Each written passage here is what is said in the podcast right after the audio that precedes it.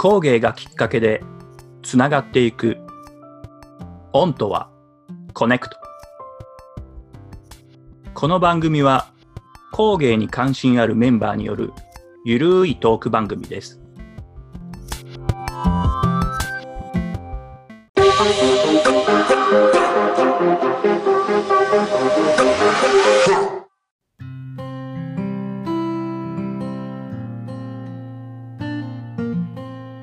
皆さんこんにちはこんにちは。えーこんにちはえージャパングローサーズの武田です。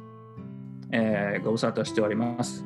最近、あの、宇治のサーハリンスク、あの大学の先生と一緒にですね、えーアイヌの漆器の、えー研究に同行してきました。よろしくお願いします。はい。シラスです。えーライターをやってます。えっ、と、最近ですね、えっ、と、五のみ京都西陣さんのサイトで、つづれ織りの職人さんを取材した、令和の匠というあの連載が、えーアップされました。はい。あとは、あの、ゆうちゃんと、はいえー穂高さんとに、えーそれぞれお会いして、あの、うんうんお話しすることができました。はい。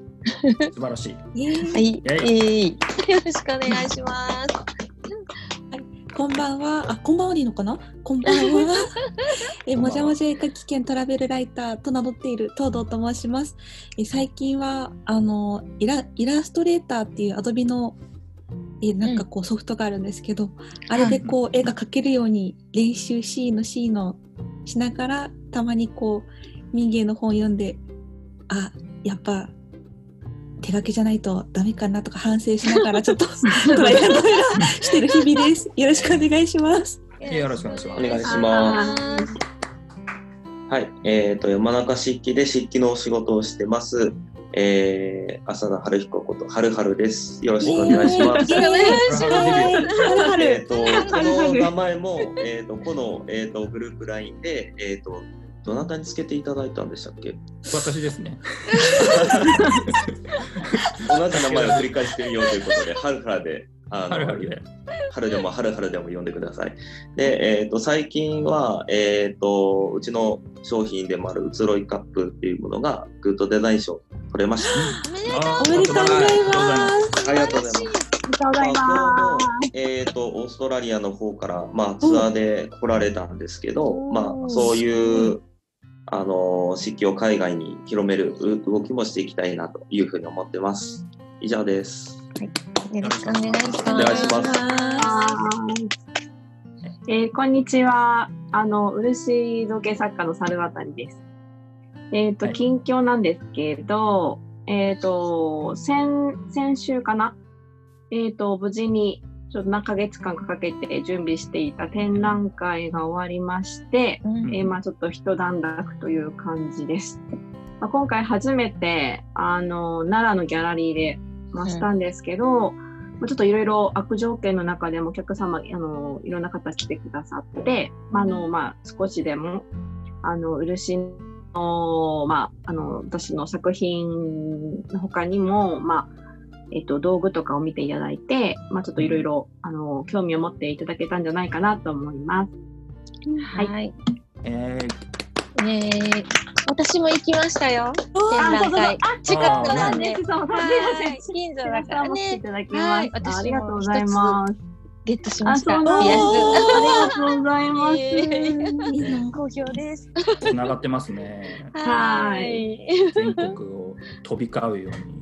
誰僕もこの間白洲さん会いましたよね。東あ、京そうですよ。東京のね、あの、糸編ユニバースの展示会にはい武田さんが来てくださいました。ありがとうございました。なんかはるはるさん東京に何度も来てるちょっと僕行けてなくてすいません。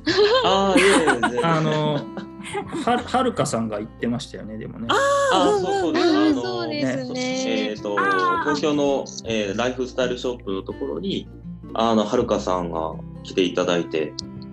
あのおはるさんですかっていうふうに言われて、えーまさかはるかさんですかっていうふうに。はるはるコンビじゃないですか。まさに。あらそうそうー、マルコービア。これこれ聞いてる方はるかさんわかるんですかね？あほんまやあのはるかさんもこのポッドキャスト聞いてくださってるんで。そうですね言ってました。あのえー、はいどんどんね山中式の下りのところとかも聞いてくださってたみたいで、そうそうそうそう嬉しい。素晴らしい。どんどんはいつながってってますね。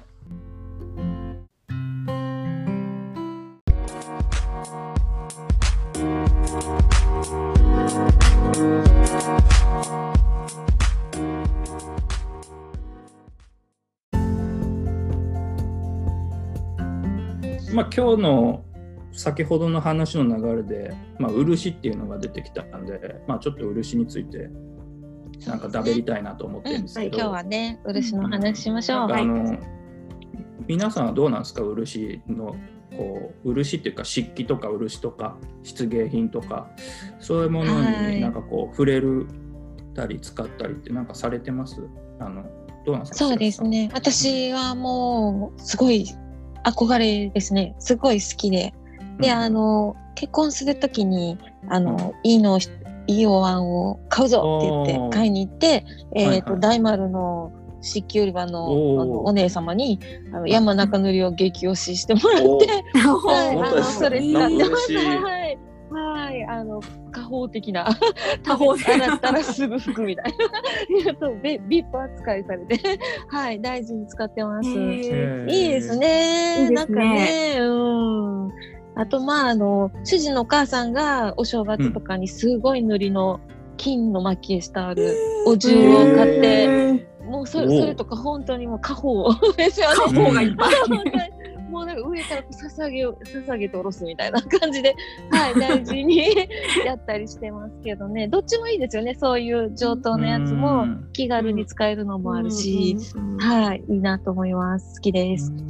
うん。うん、ゆうさん。はなん。か使ったりとかいやあの穂高さんの家にあの林芸旅をしてる時にお泊まりをさせてもらってうん はいはい。そこで漆塗りのスプーンを使わせてもらったんですよ。それがあまりにも口当たりが良くて。あーわかしいそうこれちゃ欲しいってなってるんですけどちょっとまだお値段がお値段でちょっと 手を出せてなくてなんかうんやっぱこう漆とかもせっかくだったら家族分なんか揃えないと、うん。なんか同じものをって言ってもきっとその陶器と一緒で難しかったりするのかなと思ってちょっとまとめうんたうんうん。予算を立てて、それでから買いたいなって思われてますすごく。うん。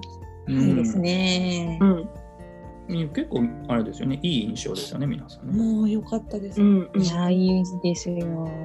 いやうちもあのうんうん。筆記まあまカップママグじゃないですカップとか、うんあカップ？おうんカップはお酒飲んでますよね。そうそうそうそう。えーす。ーえーすごい。え今ないんですか？手元に。今向こうに行けばあありますけどあのなななんつうの日本酒飲むような杯じゃなくて、まあ普通カップのフリーカップそれこそはるはるさんのところのもあります。よああそうですね。お椀ねあのあのこの前移ろいカップの初期バージョンってやつですよね確かね。初期バージョンそうそうへーただレアで出たばっかの頃の。あレアもんですね。我々がまだその会社を始める前に偶然買ってたぐらいの。あえー、始める前だねったんです。始めた直後が始めたぐらいの時に。え何こうなんかこう運命の赤い糸でつながってるそうなんそうあのねもう売り場の方で本当に。30分以上ぐらい話してましたよね。うん。あ本当偶然だ。偶然なんですよね。あのこの間だからうちの社長連れてって。うん。うんで、はるさんに、はるはるさんに、はじめましてって言って、そこで移ろいカップ見てたら、うんあれ、これ、うちにあるよねみたいなの、あと、なんかちょっとそこではなんとなく思ったらしいんですよね。うんうんあで、ううちに帰って、あ、やっぱりそうだみたいな、メ メッセージ入れたんですよね。めっちゃ嬉しいですね。まだ、あの、本当に、まあ、あの薄い、ね、カップっていううんのは、うん。本当そうだったんですけど、まだまだ、へあれ、レアかもしれないですよね、そういう意味だと。多分初期だったらまあそんなにレア感ないかもしれないですけど、本当ですか？でも、はい、でもやっぱり初期の方とかはすごく愛着が今もありますけど、もちろん。いやい僕うん。それであの結構飲んでますよ。日本酒もありがとうございあの焼 焼酎を氷でロックでとか、ーへーいいな。あ本当だからあとはこの間ユウさんもお連れした、うんあの同じく東京ドームのあの場所でテーブル。かうん、そうですね。あはい香川漆器のはいな中田漆器っていう中田さんうんとこのフリーカップもいくつか持っててそれでワインを飲ん湿気でワインですか？口口当たりがすごいうん。やっぱりこそうですね。唇で感じるなんかちょっと変な話 なんですけどでも本当にワインの色っぽい。うん、色っぽいけどその赤ワインって合いますよね漆器そうですね。すごいこまう常あ常温で飲むのスプーンと一緒ですね。じゃあさっそうそうそうきゆうちゃんが言ってたんと一緒で。でもうん衝撃使って体ますよ験。うん、唇で味わっていただけるプか。やっぱり唇でって。唇で。そうそうそう。あのすごいこう感感覚が研ぎ澄まされてると思う、うん。へー。いやじゃあ次は挑戦してみよう。ぜひぜひ。うん。というね。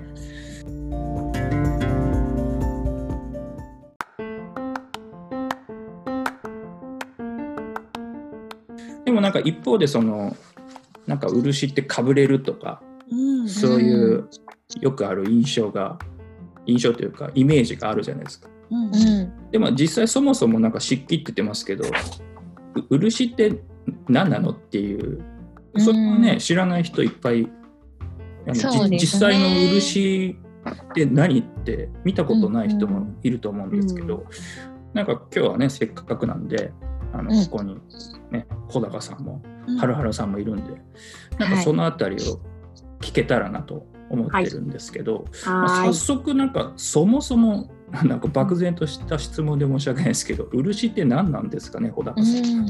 い。え？なんかすごいなんかそんな壮大な質問投げかけてもらってるんですけど、ええええあの漆の漆ってはい漆の木の樹液です。木の樹うん木の樹液はい、木から出てくるんですか？そうです。勝手に出てくるんじゃないですよね。あーてかうんその人間が使うという意味での漆の液は、まあ、あの漆職漆かけ職人さんが、まあ、取るんですけどうん。もともとその漆の木がから自分の体を、まあ、守るためというか、まあ、人間でいうかさぶたみたいな感じで、うん。あのーまあ、か体を守るための仕組みだっていうふうにはあの聞いてはいるんですけども、取るときはちょっとまだ全然あのやり方が違いますね。よ要はあの漆の木を傷つけるとその傷を塞ごうとして液が出てくるっていうそういうう。はい。というふうに、なんかあのメープルシロップみたいな感じですか、うんうんうんめっちゃメープルシロップはあれおいおいしいけど体を守ってくれる。あれは違うのか。樹液ではない。樹液、樹液は樹液なんですよね。えっ、と、ゴムの木ってありますよね、ゴムの木。あはいはいうんゴムの木も、ああそこも、その、あれも、えっ、と、木の幹を傷つけて、そこから出てくるのがゴムの樹液っていう風になるので、うんうん。はい。まあ、それと同じような感じですかね。そうですね。うーん。なんかこうどれくらい取れるとかそういう話も結構聞きますよね。一本の木からどれくらい取れるとか。もうここははるはるさんちょっと聞いてみましょうか、じゃあ。一応、その、一本の木から取れる量が、まあ、うん牛乳一本分で 200cc から 250cc うんって言われてるんですよ。はい。はい。一本の木で？そうです。少ないですよちなね。みに、えー、と一本の木でとりあえずあの樹齢がまあ15年以上経った木から取れるっていうふうに言われてるんですけど、うん。太くなれば取れるかっていうとそうではなくて、うん大体まあそうんそうですね。両両手でこれぐらいの？これぐらい？これぐらいこれもっともっとありますかね、まあ、大体何センチぐらいここれぐらいは20センチか、まあ、30センチぐらいの、うまあ割と細い木から取れるっていうふうに言われてるんですよ。えー、でもはいじゃあすごい貴重品ですよね。15貴重品なん年以ですよ上の木で。うんまあ、それだけしか取れないっていうこともあるんで、そうですね。うんはいねでもちろん、んあの日本の方でもあの生えてるところも今増えてるんですけど、え。うん。まあ、やっぱり取れる量がかなり、まあ、それだけしか取れないということもあるんで今、まあ、け工芸品とかは中国産がやっぱり多くてうんまあ、日本産の漆とかは主に文化財の修復とかうんに使われるっていうこともあります。は。はいもちろん工芸品とかにも使われます。うんうん実際、まあ、漆の植栽とか僕も見に行ったこともあるんですけどはい。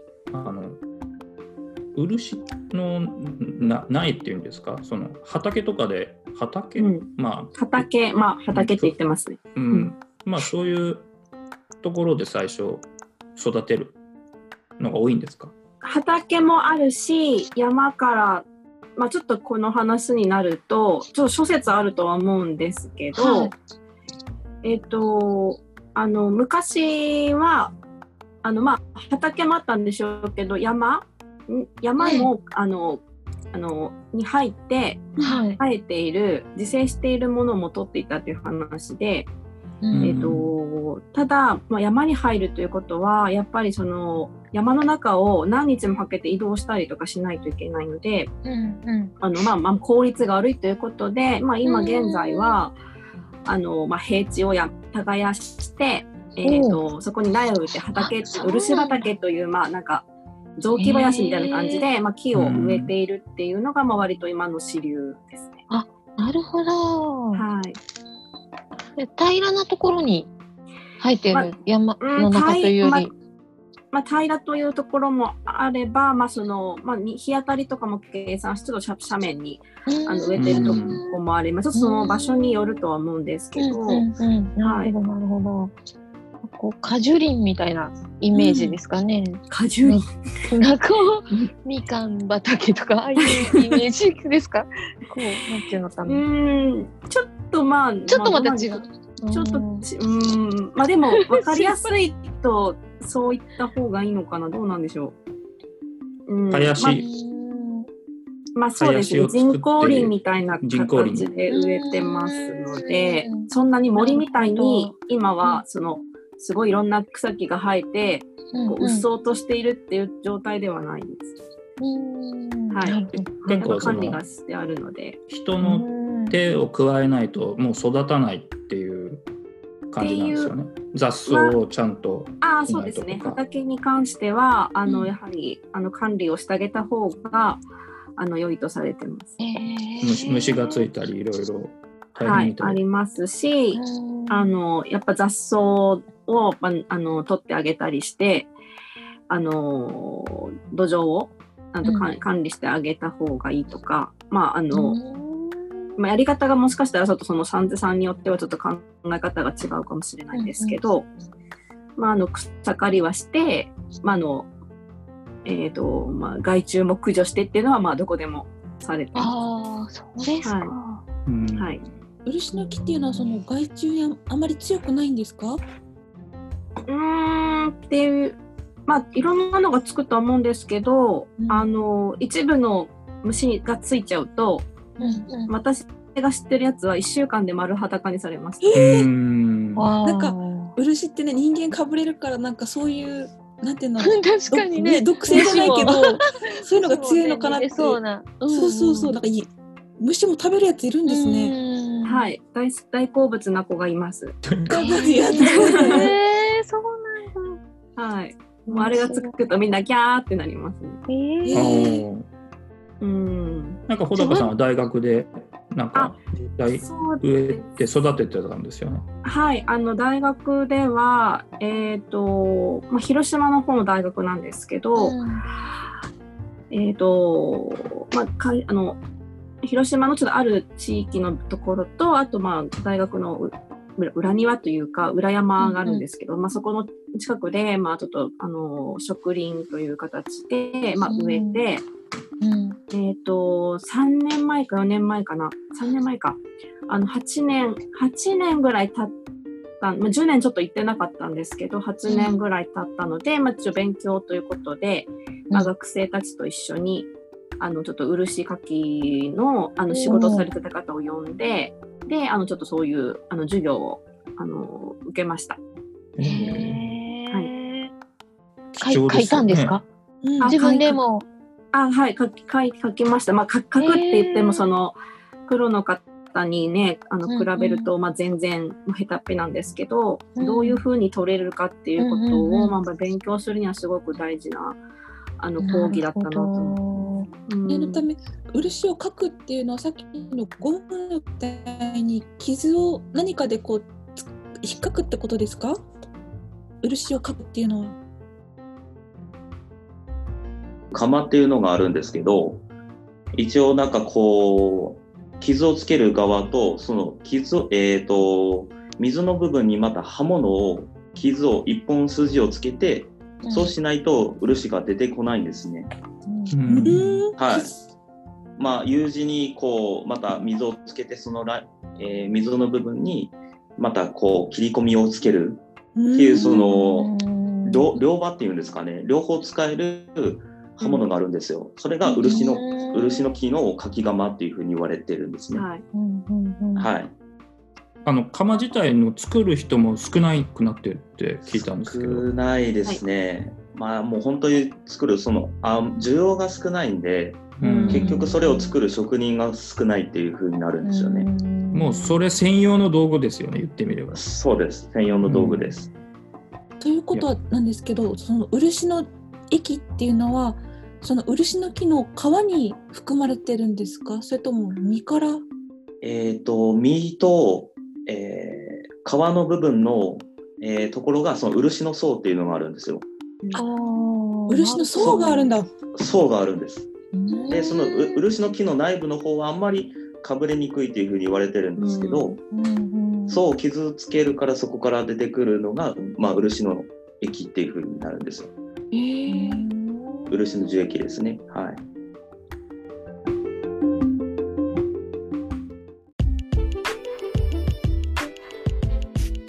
一回その専門学校科の授業で、うん。あの漆の、まあ、木をこう描くとき、まあ、描く授業をしたんですけどうん。うんその後に先生から「お前漆舐めてみ」っていうふうに言われたんですよ。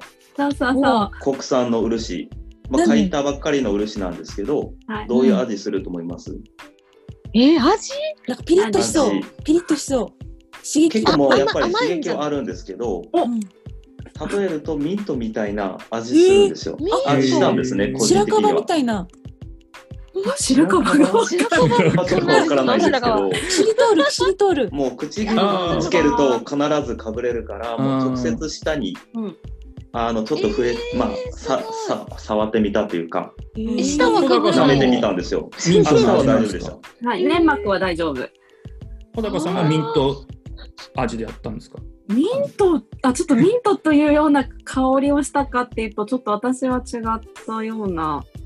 ただなんかちょっと刺激があるけど、若干ほのかに甘いような気もした気がする。なんかその砂糖みたいな甘さじゃなくて、うんうんなんか本当にほのかみたいな。なんうんか韓国の面白い方だと鍋に入れて今でえも食べてー食べました。なんかえなんかこっちでも天ぷらにしてとかなんかあ、食べましたよ。ねえ、ちょっと待ってください。え駅、駅じゃないの駅じゃなくて。ああの葉っぱ葉っぱをあ葉っ葉っぱぱ美味しいですよ。葉っぱ美味しい。えうん何味ですかえ、なんだろうな。え、はるはるさん食べましたえーと食べたことはないんですけど、あの漆の実ってあるんですけど、はい。ちょっと話脱線して申し訳ないんですけど、え 漆の実をこう乾燥いいってそれをコーヒーにするっていう先あ生もえー漆の実コーヒー。行ったことあるでも。うん。かぶ、まだかぶれるんですか？飲んだことないんですけど、うんなんか需要競争にいいっていう話需要聞きました競争？なんかお薬になるらしいですもん何でも持ってくる？ね。あ、お薬ね。うん。うん漢方とかに、まあ、使うのかはわからないですけど、そういう利用方法もあるみたいですよ。えーな、なんて人の役に立つ木なんでしょう。そうですよ。いいですよね。ローもローも取れますよね。ローというか。ローもはい取れますす。ね、うん。はい。へ漆ローとかありますもんね。僕もいただいたことあるんですよ。へうんーあまあ、ろうん。うん。はハゼローとかああいうのとちょっと似てるのかもしれないけど。そうですね。うん結構似てます。そっくりです。え、ローはどこから取るんですか？実から？実から。分作り方は愛媛、愛媛のチコ町にその木炉、ハゼの木から取る実から、うんえっと、木炉を取るっていうあのものがこあの見学ができる場所もあるんですよ。産地なので。多分おそらく同じような感じで撮るんだと思う。なるほど。すごい。まあ知らんかったことばっかり。うん。おあでも漆の。もう尽きないこの一つ目で尽きてないぐらい盛り上がってしまうこのね、はい。もう不思議な漆という素材と言っていいのか。でも本当きあの特徴も今日はちょっとまだ聞けてないですけどあそうだまだ引き続きこれをもうちょっとシリーズ化していけたらいいですね。あのそれだけ奥深いということで漆の特徴もそうだし、面白いです。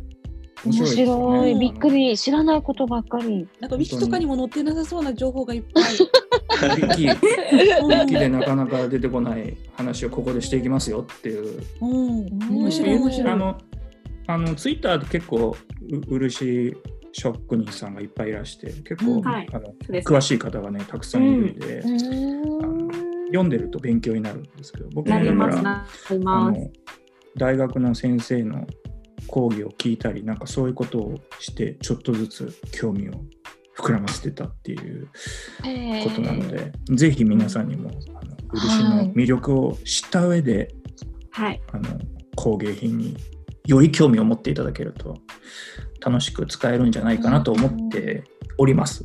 うんうんはい。という感じであっという間に今日の 時間が。はいはいはい。早いな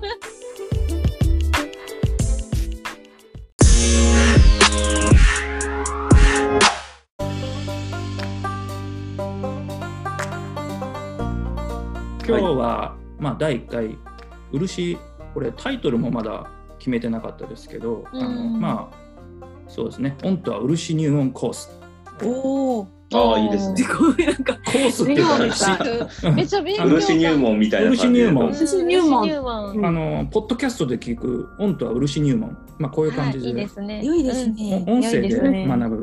これね多分あはいのこれに興味持った人が きっとあの調べて画像とか、ね、ああそうそうね。本当そういうのをうん。見見るのが楽しいと思うので、うん。はるはるさんのこれぐらいっていうのもね。これぐらいっていう。あの、ラジオっていうのを忘れてまして、ね。普通に映像見てるとちょっと安心したんで。す。もうね5人しかわかんない。そうな、そうな。でまああの面漆の話はまあここでもっとしていけたら楽しいなと思ってそうですね。はまああのその他、うんあの民芸のゆうさんはーい。の民芸旅のうんコーナーも収録予定しておりますので、はい。あはいの。リスナーの皆さんはいぜひお楽しみに本もあの後出ましたしねそうです出ね。で版で。沖縄編もね今大変好評で。あいや完売で知ったあの本だって100冊そうですね。ありがたい素晴らしい限りで。あのでも素晴らしいいやいやありが皆さんありがとうございます。